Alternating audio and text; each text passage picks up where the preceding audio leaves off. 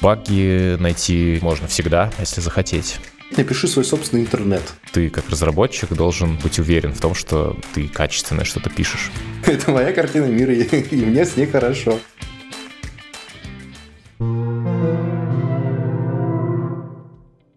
Что ж, вторая часть нашего выпуска про качество. В ней поговорим больше про практические аспекты обеспечения качества, про то, как сделать так, чтобы багов было меньше, и жизнь стала приятнее, и продукты наши радовали своих пользователей. Ну, во-первых, про баги вообще мы в первой части обсудили, что ну, баги это нормально. В общем, довольно такая уже банальная всем известная истина. Они появляются, с этим вроде как ничего нельзя поделать, нельзя сделать, чтобы они не появлялись в принципе. Но зачем мы вообще все равно стремимся к тому, чтобы их не было?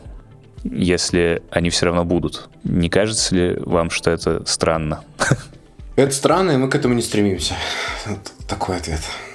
То, что багов не может быть в принципе, не означает, что их может быть сколько угодно.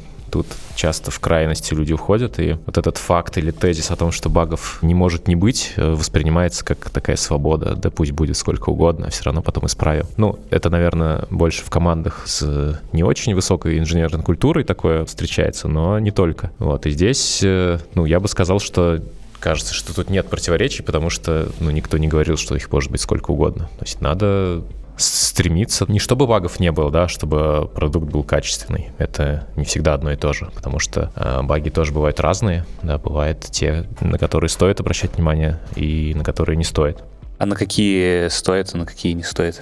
Ну, прежде всего, стоит, конечно, обращать на те, которые мешают выполнить пользователю, ну, основную, да, основной сценарий, который наш продукт ему дает. Вот если мы с точки зрения пользователя тестируем и находим что-то, что ему мешает, ну, конечно, стоит этим заняться. Ну и вообще смотреть э, на поведение системы с точки зрения пользователя. Вот и этому уделять внимание. Конечно, не всегда, ну, это единственное правило, по которому надо э, отсеивать баги. Вот, но Просто это надо ну, держать, э, держать в голове. Просто бывает так, что ну, находятся какие-то баги настолько некритичные и не, не требующие внимания, что их даже и записывать не стоит. Вот. Потому что баги найти можно всегда, если захотеть. Вот. И, но нужно фокусироваться ну, на, на чем-то важном. Так вот абстрактно я ответил на твой вопрос, без алгоритма. Я бы вот тогда немножко добавил алгоритма, потому что, на мой взгляд, первое, что должно сделать в проекте, это создать баг definition. Что является багом, что не является багом. Потому что очень часто граница довольно размыта. Некоторое неочевидное поведение может являться багом или являться фичой. Вот для нас важно понимать, что багом является. Это первое. Вторая задачка, нам нужно сделать форму, как эти баги мы репортим потому что для того, чтобы оценить вообще серьезность и, все, и воспроизводимость и все остальное, нам нужно очень много всего у пользователей собрать. Зачастую люди, которые не умеют это делать, просто пишут там, у Сергея не получается зайти в систему.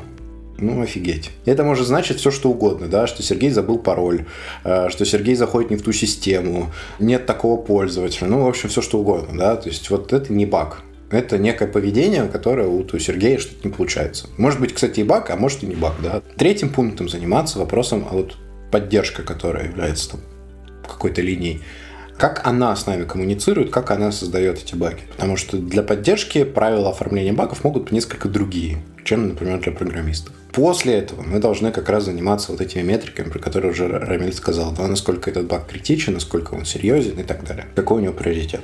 После этого мы должны понимать, а что значит пофиксить баг. То есть вот что значит баг пофикшен. А для этого тоже есть разные интересные механики. Мне очень нравится механика, которая называется TDD. И для багфиксинга, для исправления ошибок, которые мы уже нашли, создали и, значит, запротоколировали, мы используем такую историю, что мы пишем тест, который проваливается, значит, баг воспроизведен, да, все, соответственно, можно с ним как-то работать, потом, хоп, этот ну, что-то в коде поменяли, тест прошел. Все замечательно. Вот иногда для того, чтобы воспроизвести сложный баг, есть еще промежуточный этап, когда вот этот вот красный тест специально отправляется в CI. То есть, чтобы показать, что вот я его воспроизвел даже не у себя локально, а вообще в общем окружении. И эту ссылку на вот этот вот артефакт мы сохраняем в истории, да, что вот такая-то ситуация была, вот так-то она воспроизводилась, мало ли что. Ну, естественно, тест тоже остается, но Иногда это бывает полезным, например, для э, внутреннего постмортема. И когда вот эти все шаги проделаны, мы тогда начинаем четко понимать, что такое баг, как его создать, как его починить, и какой момент можно сказать, что все, его нет, и написать какой-то документ. А, ну и последний, да, это написать документ, если это требуется, да, что если действительно большое количество пользователей было задействовано, возможно, нужно будет написать причины, чтобы пользователи не волновались, сохранность данных, например, сказать, что все было хорошо, например, данные ваши не пострадали, или наоборот, пострадали данные за последние там 8 часов, например, ну, что-то такое. Вот. Это такой полный, на мой взгляд, алгоритм правки бага в среднем веб-проекте. А сколько нормально багов иметь? Слушай, это хороший вопрос. У меня 40% от количества задачек. У меня, если багов больше, чем 40% всех задачек, то никакие другие типы задач не попадают в работу, кроме багов. Пока их не станет снова хотя бы 40%. Угу. У меня нет какой-то такой метрики, но да, важно тут, э, наверное, не количество, а динамика если там, свалка багов растет всегда, да, и растет сильно быстрее, чем мы успеваем от них избавляться, то что-то тут не так. И, ну, действительно, надо их брать в работу. Мне вот эта метрика очень помогает, потому что когда есть некое ощущение, это хорошо, но его очень сложно учитывать при принятии решений вот конкретно над чем работать дальше. Когда у тебя есть метрика, ты можешь это дело автоматизировать и больше не париться об этом. То есть я в какой-то момент тоже задумывался об этом. Типа, баги как растут, например, и мы продолжаем делать новые фичи, а типа алгоритм работает таким образом. А потом делал дополнительные ограничения, и, собственно, все. Баги правятся. Как вам кажется, какая еще может быть одна из важных задач тестировщика? Или, может быть, несколько важных задач? Слушай, я для себя выделяю самую главную задачу тестировщика – это исследовательское тестирование. Потому что исследовательское тестирование – это то, чего может делать только человек. Никто больше не умеет э, пока э, с этим работать. Вторая история – это создание методологии тестирования. Потому что методология тестирования тоже очень важна, и никто, кроме человека, не может сделать. То есть тестировщик – это программист с высокими навыками написания тестов, да, вот будем такое определение использовать, такое определение. Вот он может правильно создать методологию и потом заниматься, скажем, э, ручным исследованием. Да, типа, а что будет, если я вот, например, сюда отправлю запрос, 3 миллисекунды подожду, отправлю вот такой, не возникнет ли состояние гонки, например. Когда он потенциально видит что в коде, что оно может быть.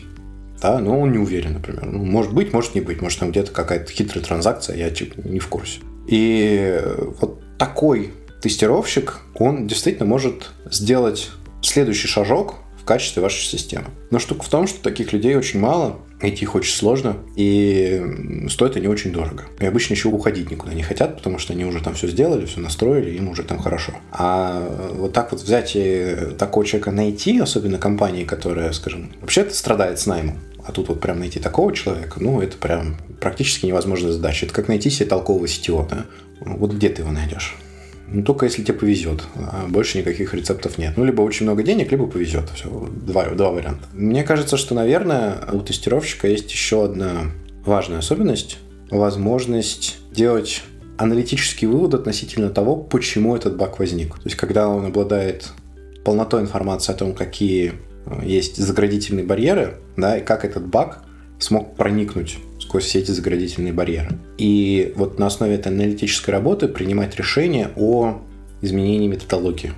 Просто обычно это делаю я, а вот оказывается, что и, наверное, тестировщик это может делать. Ну, такой классический. И я бы даже расширил, да, немножко.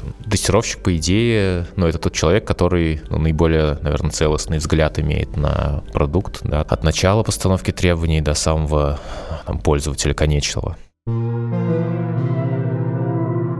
Собственно, как обеспечить качество? Давайте про конкретные технологические практики поговорим. Поделитесь, пожалуйста, своим опытом и знаниями. Слушай, ну вопрос, исходя из моего определения качества, он не очень корректный, потому что качество – это соблюдение требований к этому качеству. В зависимости от того, какие требования, способы достижения это очень разные. Ну, как минимум, мы знаем уже пункт первый, что чтобы качество обеспечивать, нужно требования к качеству сформулировать.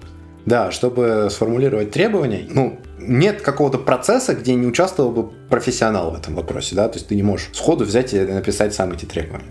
То есть для начала тебе нужно найти человека, который тебе с этим поможет, если ты не умеешь это делать. Дальше есть много методик, и они исключительно от профессионала отталкиваются, да, то есть кому-то нравится так, кому-то нравится так, в общем, методика не очень важна, но в конце они у тебя появляются. Давай предположим, что у тебя в этих требованиях есть стандартный набор. Да, стандартный набор там, к SLA, стандартный набор скорости работы, стандартный набор, скажем, к восстановлению, да, скорости восстановления после инцидента, копированию данных. Дальше ты начинаешь заниматься сведением дебета с кредитом в плане выбора технологий.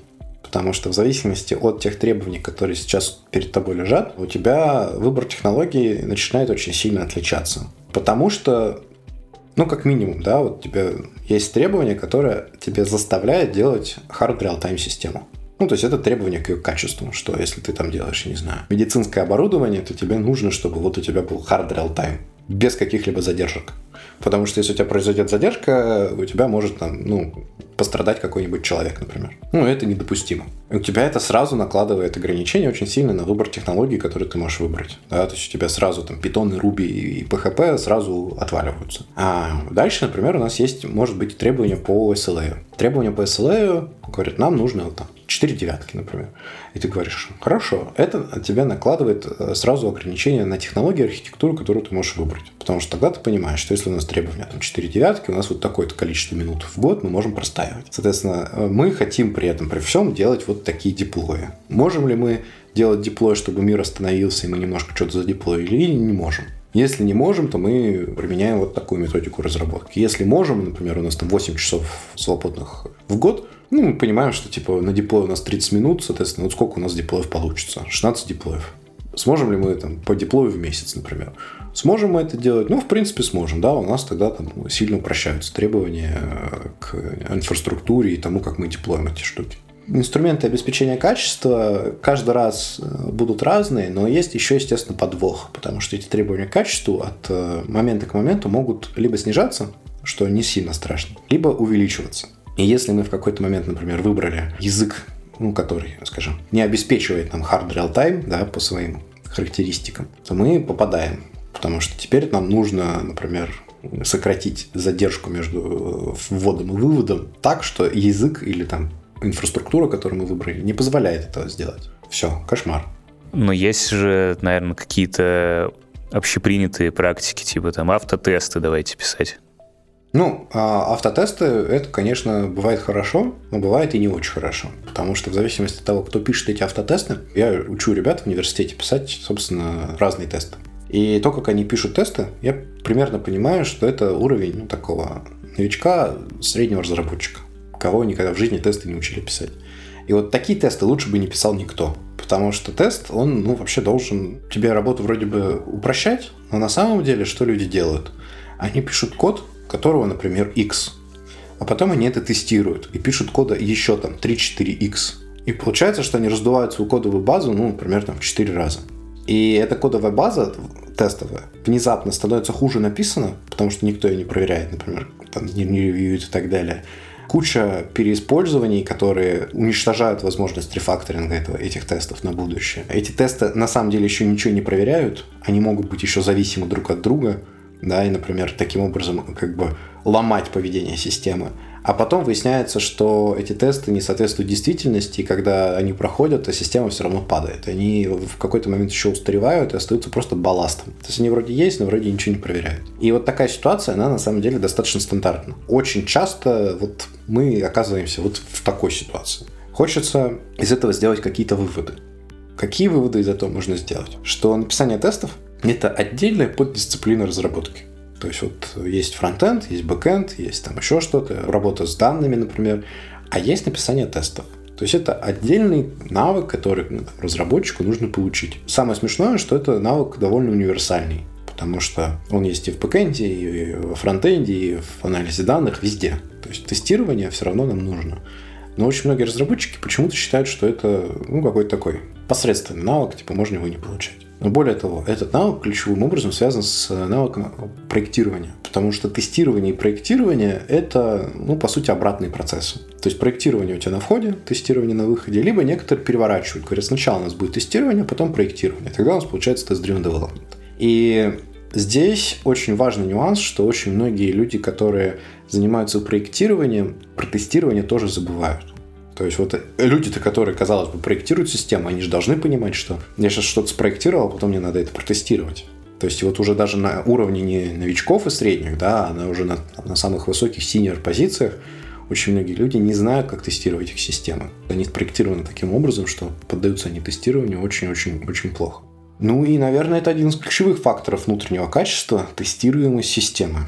Его очень сложно вывести в какое-то число или какую-то метрику, потому что она очень специфическая. И очень специфические требования, которые мы предъявляем вот к этому слову тестируемость. Потому что для кого-то, например, замокать все и сказать, что я протестировал, это норм, а для кого-то это бред. Тут нужно четко понимать, да, что человек вообще понимает под словом тестируемость системы. Ну, потому что для кого-то, вот если у тебя какая-то там функция или класс работает корректно, этого достаточно. Для кого-то этого недостаточно. А, а кто-то понимает, что в каких-то случаях этого достаточно, в каких-то недостаточно. Ну что, действительно, класс может быть нетривиальную какую-то логику исполнять. Например, представлять собой какую-то машину состояний. Или делать какие-то специфические вычисления. Или там как-то особо форматировать строчки и так далее. Да? И мы можем это тестировать, этого в принципе достаточно. То есть это может быть вообще отдельной библиотечкой. В принципе, можем взять ее, вынести. Это будет отдельная библиотечка, которая там, не знаю, считает, строчки складывает или еще там что-то делает. И мы можем класс тестировать в изоляции. Да? А какие-то там функции класса мы не можем тестировать в изоляции, потому что они ничего полезного не делают, кроме того, что отправляют запросы, парсят ответ джейсоновский и возвращают его тебе. То есть какой нам смысл тестировать, что она корректно работает? Ну, типа, да, во многих языках программирования штука, которая посылает запрос, а принимает ответ, работает корректно. Тестировать это не надо. А вот э, как часть системы, вот этот вот кусочек, да, транспортный, он становится важным. Потому что если там что-то пойдет не так, может наша система обработать там тайм-ауты, повторы, неправильные форматы, ну и так далее. В общем, сложная тема. Э, действительно сложная. Я подойду с другой стороны немножко к ней. Не с точки зрения обеспечения качества там, процесса или ну, чего-то да, такого системного, подойду а со стороны того, как разработчику, который пишет какую-то конкретную задачу, обеспечить вот эту вот уверенность в том, что он пишет что-то, что работает. Ну, начать нужно с того, чтобы, ну, принять тот факт, да, что ты как разработчик должен быть уверен в том, что ты качественно что-то пишешь, да, не надеяться на тестировщика, который потом это что-то протестирует, не, не срезать углы, потому что любое количество багов — это нормально. И есть проблема, да, с тем, чтобы быть уверенным, это сложность системы, да, если мы делаем что-то большое, то сложно все держать в голове, и ну, нельзя эту сложность убрать, вот, но можно ее как бы перераспределить, да, и сделать так, чтобы тот прикладной код, который ты пишешь, был, не знаю, простым, красивым, понятным и не вызывал у тебя а, вот этой вот неуверенности. Как этого достичь? Ну, во-первых, есть э, чисто такие технические, технологические штуки, да, как, как э, статическая типизация, да, как функциональный подход э, с его э, чистотой, композируемостью, когда написав там, чистую функцию, ты не думаешь о том, что у тебя там снаружи находится, потому, просто потому что по определению чистой функции у тебя э, она не зависит от внешнего состояния. Ну, в целом разные подходы из функционального программирования могут, ну, на мой взгляд, значительно качество поднять, но проблема тут, конечно, с порогом входа и ну, с тем, что ну, немножко надо по-другому мыслить. Я, кстати, не соглашусь. Вот я очень большой фанат функционального программирования, но немножко по другим причинам. Не соглашусь, что функциональное программирование поднимает качество системы, потому что если посмотреть на реально то, как пишут функциональщики, например, в каком-нибудь Haskell с фримонадами или там с Douglas файналами, то никаким качеством здесь вообще и не пахнет, потому что этот код абсолютно невозможно читать. И да, он работает, и чаще всего работает корректно, но у них другая проблема, что это само решение в тот момент, когда его написали, оно уже становится некачественным, потому что прочитать его это невозможно. То есть даже не сил того, что там понять, как это работает. Нет, это, ну, с этим-то проблем нет. А именно вот что просто такой специфический код абсолютно не отражает э, зачастую реальный мир. Давайте простой пример. Очень многие в функциональных языках любят подменять слой ввода-вывода. Они говорят, что, ну, неважно, какой у нас вот вывод, э, синхронный, асинхронный, неважно, да, там, куда угодно можем что, что угодно делать. Вот, с одной стороны, это звучит как прикольная идея. И, наверное, для авторов библиотек это прикольная штука, да, то есть ты действительно пишешь библиотеку, какой-нибудь фреймворк, который, там, я не знаю, в сеть ходит, и тебе не важно, там, как будет он ходить в сеть синхронно, асинхронно или еще как-нибудь. Но по факту-то в реальных проектах никто никогда не будет подменять способ хождения в сеть. То есть ты принял это решение один раз, и оно у тебя всегда такое. То есть ты не можешь в какой-то момент сказать, ой, знаете, а теперь я вот здесь хочу ходить в сети синхронно. Ну, что это за бред? Такого не бывает. И вот когда ты используешь, например, функциональные языки, у них это вшито в, во многих, сейчас скажу, давайте так, э, в статически типизированных функциональных языках, Scala, Sharp, э, Haskell, в них это вшито в корень. Функциональные языки, например, такие как клажура, они наоборот – они в этом смысле говорят, да давайте делать типа супер просто. Да, и вот здесь как раз функциональные языки позволяют очень часто делать сложные вещи просто. И, на мой взгляд, важен как раз баланс того, что ты можешь, с одной стороны, делать гибко и качественно, да, с точки зрения того, что это реально будет работать, э, там, без необходимости покрывать это огромным количеством тестов. То есть ты вот написала, ну, все, оно само себя проверило, сказала, что все работает и так далее. Но, с другой стороны, просто. То есть вот этот баланс между клажурой и хаскелем, он должен быть соблюден в любом проекте, который пытается как-то функционально это себя втягивать. На мой взгляд, идеальный баланс между клажурой и хаскелем – это питон. Внезапно. Ну и TypeScript, кстати. А, вот два языка, которые, на мой взгляд, идеально сочетают этот баланс. Я ну, ни, ни в коем случае не выступаю за какой-нибудь Haskell э, во всех проектах. Нет, я говорил про элементы функционального программирования, которые, кажется, можно применять и без перевода всей кодовой базы в функциональную парадигму, да, с этими вводами, выводами и так далее. Просто какие-то элементы и какой-то способ построения там, своих объектов, классов, а еще лучше структур, да, и мутабельных каких-то штук, они, ну, на мой взгляд, э, сильно ну, могут снижать ну, когнитивную нагрузку. То есть ты пишешь и просто за счет того, что у тебя этот кусок кода иммутабельный, и а эта функция чистая, а здесь вообще можно одну в другую вложить, ты просто ну, избавляешь себя от необходимости э, думать да, о каких-то побочных эффектах. Наверное, целиком проект, да, э, ну, мало реально написать или целиком даже всю бизнес-логику выразить в функциональном стиле, наверное, нет, нельзя. Но какие-то элементы как будто бы тут могут помочь. Да, да, здесь согласен. Я, собственно, на питоне так и пишу. У меня сочетание из э, такого императивного и функционального программирования. Выразительность языка тоже важная штука наряду с э, его типизацией. Вот я, ну так как из мобильной разработки пришел, да, и писал на Swift, то я в других языках, в том же JavaScript, очень прям мне плохо без э, перечислений с ассоциированными типами вот, и без алгебраических типов данных, которые позволяют статически отсечь невалидное состояние модели mm-hmm. на уровне компиляции. Вот, в языках, где это прям в язык встроено, это, это довольно мощная штука, которая просто, там, не знаю, целый класс э, валидации или тестов э, позволяет не писать. Да, ну, в TypeScript так можно делать, например. Это как будто тоже один из методов обеспечения качества. Инкапсулировать всю сложность куда-нибудь. Желательно не туда, где ты ее пишешь, да. Игорь э, упомянул такую штуку, как э, вынести или отправить сложность в какую-то штуку, да, и желательно еще и не нами написанную. Это тоже, да, один из подходов, когда ты э, для того, чтобы писать свой прикладной код, ты используешь фреймворк, библиотеки или сервисы, в которых всякая нам типовая периферийная логика уже реализована, протестирована и вообще э, работает хорошо, а еще и расширяемо. Вот это про всякие запросы в сеть, про какие-то стейт-машины, может быть. Даже тот же там Docker или Kubernetes тоже являются такими как будто бы решениями, которые ну, на себя взяли часть проблем и избавили разработчика, которых используют от необходимости это все реализовывать. И ну, если мы используем что это, это библиотека, это или вообще это сервис, как какой-то веб-сервис э, достаточно популярный, но мы можем быть уверены, что если мы правильно его используем, правильно там, следуем документации и гайдлайнам, то мы, ну, наш продукт целиком будет э, качественным. Ну, или, по крайней мере, он может быть некачественным в каких-то местах, которые мы написали.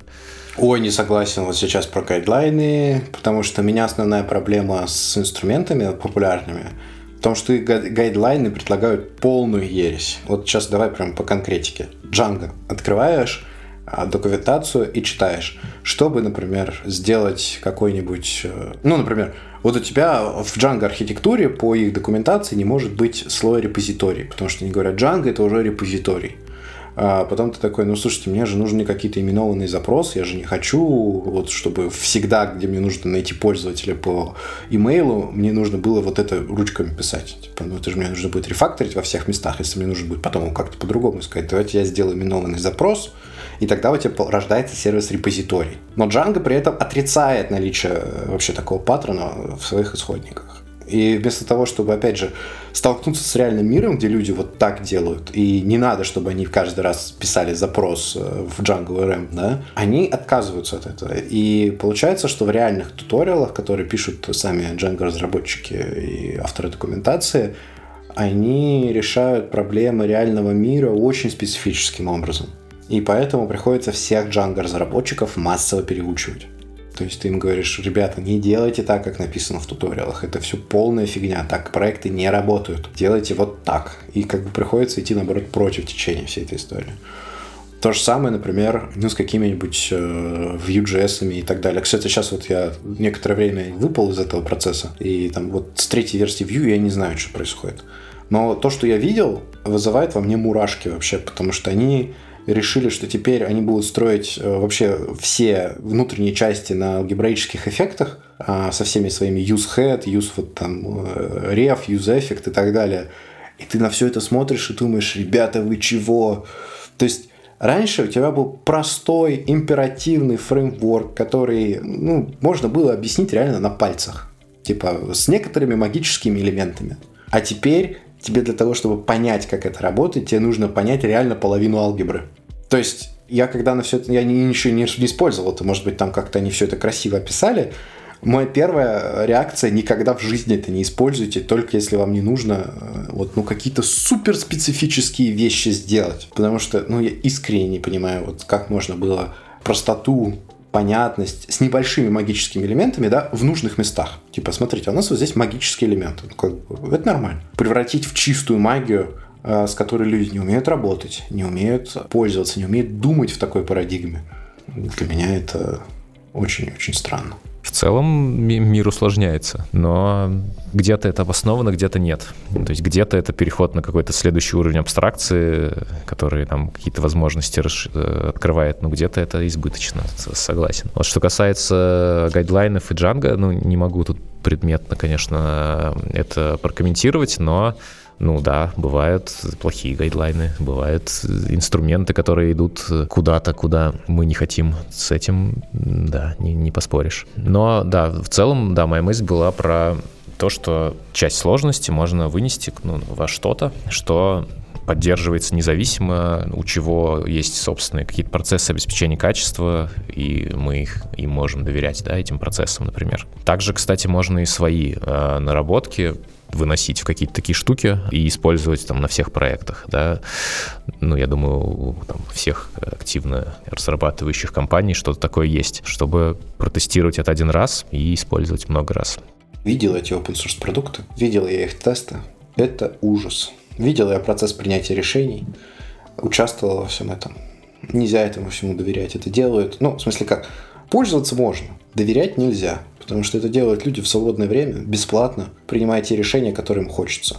Им больше нет никакого дела до всего остального. Ну, нет, понятно, что есть корпоративный open source, да, который, ну, тот же TypeScript, например, да, это корпоративный open source. Делает Microsoft, у него есть э, команда на фултайме, есть автор Андрес Берсберг, забыл фамилию, ну, в общем, Андрес, э, который все это дело ведет, все все понимают, там совсем другой уровень open source. А я имею в виду типа Django там, или какой-нибудь очередной JavaScript фреймворк или там какой-нибудь...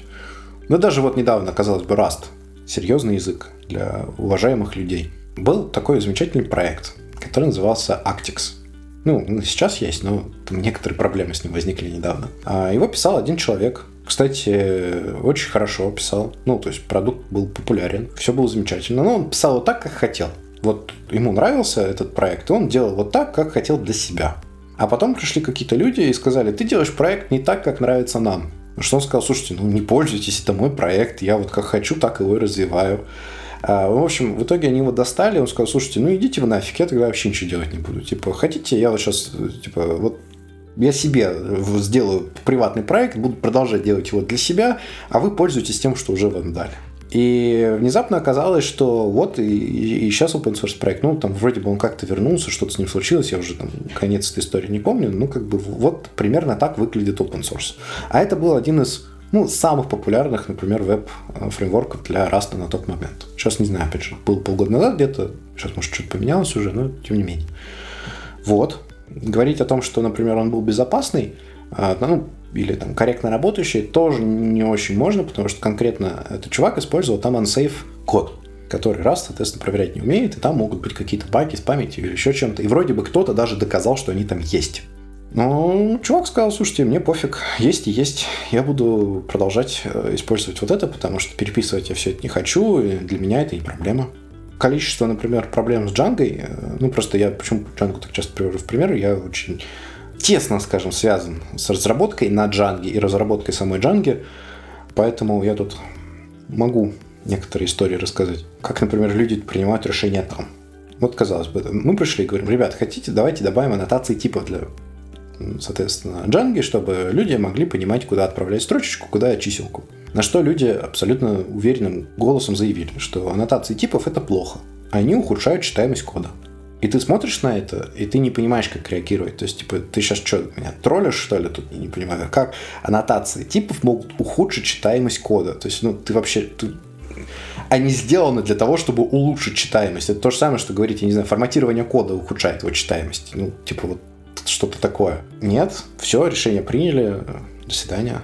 Поэтому доверять open source проектам и любым другим сервисам можно, и использовать их можно. Но нужно понимать, что мы таким образом не увеличиваем качество нашего проекта, а мы таким образом просто не делаем дополнительную работу. Но при этом качество может даже страдать. Это очень важный нюанс, который, ну, на мой взгляд, э, недостаточно широко обсуждается.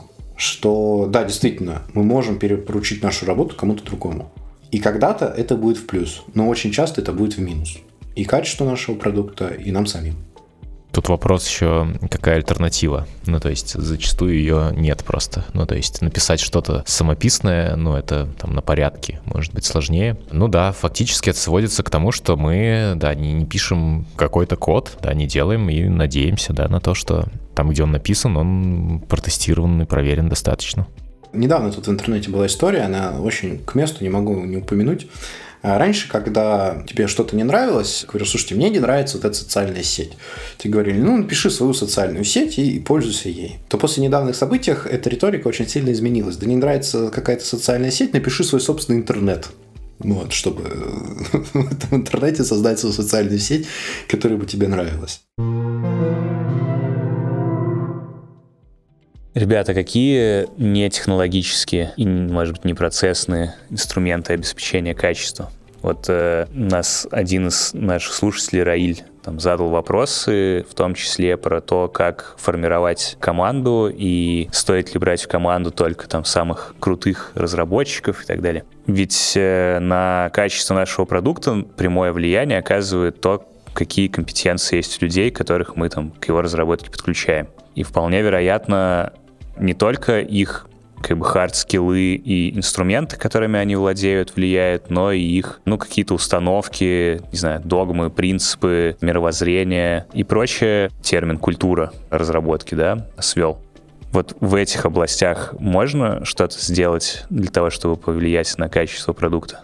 У меня ответ следующий. Я очень четко разделяю профессиональное и непрофессиональное. Я очень четко требую с людей профессиональных качеств, да, чтобы вот он умел писать код, который хорошо можно читать, чтобы он умел писать тесты, чтобы, э, там, не знаю, делал какую-нибудь э, семантическую верстку и так далее. Но при этом влиять на человека я считаю себя не вправе. Я не могу сказать, что тебе нужно изменить свою картину мира. То есть, ну, типа, у человека своя картина мира. Как я могу прийти и сказать «измени»? То есть, самое, ко мне никто не может прийти и сказать «измени свою».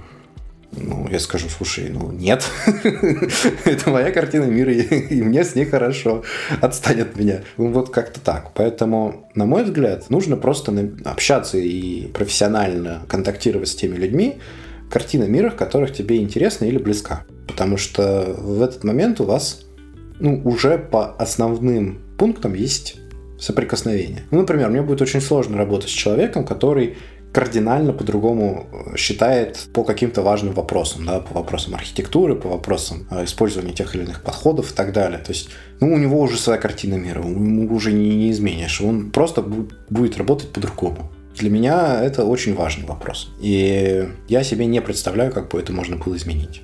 Картины мира людей ведь э, не полны зачастую. Но они всегда не полны. Да, действительно, всегда не полны. И не сталкивая свою картину мира с э, какими-то ситуациями, которые пытаются ее изменить, ее очень сложно расширить, эту картину. Да, согласен. Но только не нужно делать это на работе, потому что расширение картины мира – это стрессовый процесс, который требует э, совсем другого а, того, что ты хочешь на работе. Да, на работе ты пришел, сделал задачу, получил деньги, получил кайф. А расширение картины мира – это сложный, болезненный и долгий процесс, который тебе нужно, ну, прям преодолевать. Ну, например, про программирование, наверное, у меня такого не было, потому что, ну, программирование все-таки картина мира, она такая достаточно слабенькая, и она ну, хоп, поменялась, да, там прочитал какую-то книжку, попробовал, э, потестировал что-то, хоп, да, действительно так прикольно, да, в таких случаях работает, в таких не работает. Ну, то есть это именно намного сложнее, например, а, в вопросах отношения к чему-либо. А, вот, например, человек говорит, вот, не знаю, чтобы мне такое вот было прям супер критично от человека услышать, чтобы я прям ой-ой-ой подумал. Ну, скажем, вот человек пришел ко мне и говорит, слушай, а вот мне супер критично общаться после работы, например. Типа, я хочу с тобой дружить. А я такой, слушай, а я вот как-то, вот у меня там есть свои друзья и так далее, я уже с ними дружу, мне уже все хорошо, я как бы, может, и не против новых, но так вот прям агрессивно, да, что типа я вот буду с тобой дружить вот прямо здесь сейчас, не готов, да, и я бы такой, слушай, мне некомфортно, ну, то есть не надо. Ну, а для кого-то, наоборот, было бы типа, ой, а это круто, я тоже хочу, да. Ну, то есть вот видите, как бы оба варианта абсолютно нормальные, но картина мира здесь очень важна. Ну, мне кажется, пример был немножко про границы, да, скорее про то, что, да, они действительно разные у каждого человека, кто-то там замечает их, кто-то не замечает, кто-то их там строго блюдет, кто-то нет. Ну ладно, не хочу уходить в вопросы там личного развития и прочего. Ну и тем не менее, давайте попробуем ответить на вопрос э, Раиля как формировать команду, что для вас идеальная команда и нужно ли брать в команду только лучших специалистов. Но, не знаю, может быть, если мы можем это в контекст там вопросов качества поместить. Я это помещаю так, да, ну, то есть влияет ли mindset человека, да, на качество продукта, который он пишет, и можем ли мы на работе на это влиять? Да, нужно нанимать самых лучших. Это очевидно. Ну, то есть, если у тебя есть возможность нанимать самых лучших, надо их нанимать. Другое дело, что зачастую этой возможности нет. То есть, поэтому мы вынуждены нанимать не самых лучших, а тех, кого можем. И вот тут уже начинаются вопросы. А может ли картина мира человека влиять на качество? Относительно нашего определения, что э, качество – это соблюдение требований качества, наверное, не очень. Ну, потому что требования, они на то и формальные, что вот они либо соблюдены, либо нет. И картина мира, она может, наверное, либо помогать человеку это делать чуть проще и чуть легче, либо, наоборот, э, делать это чуть более болезненно и через страдания, даже в комфортных условиях. Вот. Поэтому, наверное, нет. Ну, это мой такой ответ. И что делать для того, чтобы, соответственно, нанимать таких людей, которые бы делали хорошо и не делали плохо, это очень сложный вопрос. Потому что для начала каких-то таких людей надо привлечь. Для того, чтобы их... Ну, потому что в нашем рынке их нельзя просто позвать. Это не работает. Наоборот, их нужно как-то привлечь. Вот как их привлечь, нужно рассказать о том, а какой ты, как компания, как человек и так далее. Да? Вот почему в твою компанию, на твои ценности, на твои подходы, на твои проекты нужно идти. Вот если ты это сделаешь, как-то привлечешь к себе таких людей, то, соответственно, они будут сами к тебе приходить и говорить, вот там, давай работать вместе. Тебе останется только проверять, что у человека есть, например, нужные компетенции, потому что картина мира уже плюс-минус совпала, то есть уже человека привлекли те ценности идеи, которые ты предлагаешь. Все.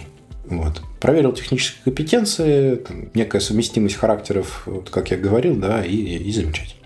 Важно людей с какой-то похожей или хотя бы не противоречивой культурой собирать по поводу лучших, ну, нанимателя лучших. Если человек то не лучший по каким-то критериям, да, но он понимает, что там, в, в команде важно, ну, вектор его, да, на, сонаправлен вектору команды по, по развитию, то не обязательно брать лучшего. Главное, чтобы он не шел куда-то не туда. То есть в контексте качества, ну, это, это значит, что он должен разделять наши принципы и подходы, понимать, э, почему мы так делаем, зачем, и развиваться вместе с командой. Раиль спрашивает еще, что для вас идеальное взаимодействие QA и разработчика? Его отсутствие. Ну, соответственно, если разработчик сам является тестировщиком, да, мы будем слово QA приравнивать к тестировщику, потому что кто такой QA мы не определяли сегодня. Вот то человек сам написал какой-то кусочек кода, сам его протестировал, сам показал его желательно конечному пользователю или хотя бы клиенту и понял, что да, это действительно то, что он должен был сделать, и это работает. Вот это идеальное взаимодействие. Идеальное взаимодействие внутри одной черепной коробки, в общем. Взаимодействия которого нет, так же, как и код, который не написан идеальное взаимодействие, ну, даже если тестировщик есть, да, оно, наверное, в том, что разработчик, ну, не, не настолько нуждается в тестировании своего кода. То есть он, он должен быть способен написать код, который можно запустить, да, без тестирования. Если тестировщика совсем нет, то это вроде бы вытекает, да, но даже если он есть и занимается э, какими-то более высокоуровневыми или исследовательскими вещами, о которых мы говорили, то взаимодействие, оно, ну, немножко в другом, да, оно не в проверке работы разработчика. Ну, есть э, антипаттерны, да, на мой взгляд. То есть мы говорим про идеальное взаимодействие, я могу сказать про идеальное плохое взаимодействие, да, это когда тестировщик проверяет не то, что сделал разработчик, а там, проверяет навыки разработчика, да, то есть он не, не уверен, что разработчик там сможет эту задачу сделать так, как, как это написано, и он поэтому, там, я не знаю, лезет в, в код или лезет в базу данных и проверяет, а действительно ли разработчик сделал так. Да, это вот как какая-то уже не очень доверительная история, нездоровая как будто бы атмосфера в команде. Вот, то есть тестирование не продукта, который мы делаем, а людей, которые его делают. Вот такого не должно быть. На этой прекрасной ноте хочу вас поблагодарить. Рамиль, Никита, спасибо, что поделились своим опытом и мнениями. И хорошего вам дня. Пока-пока.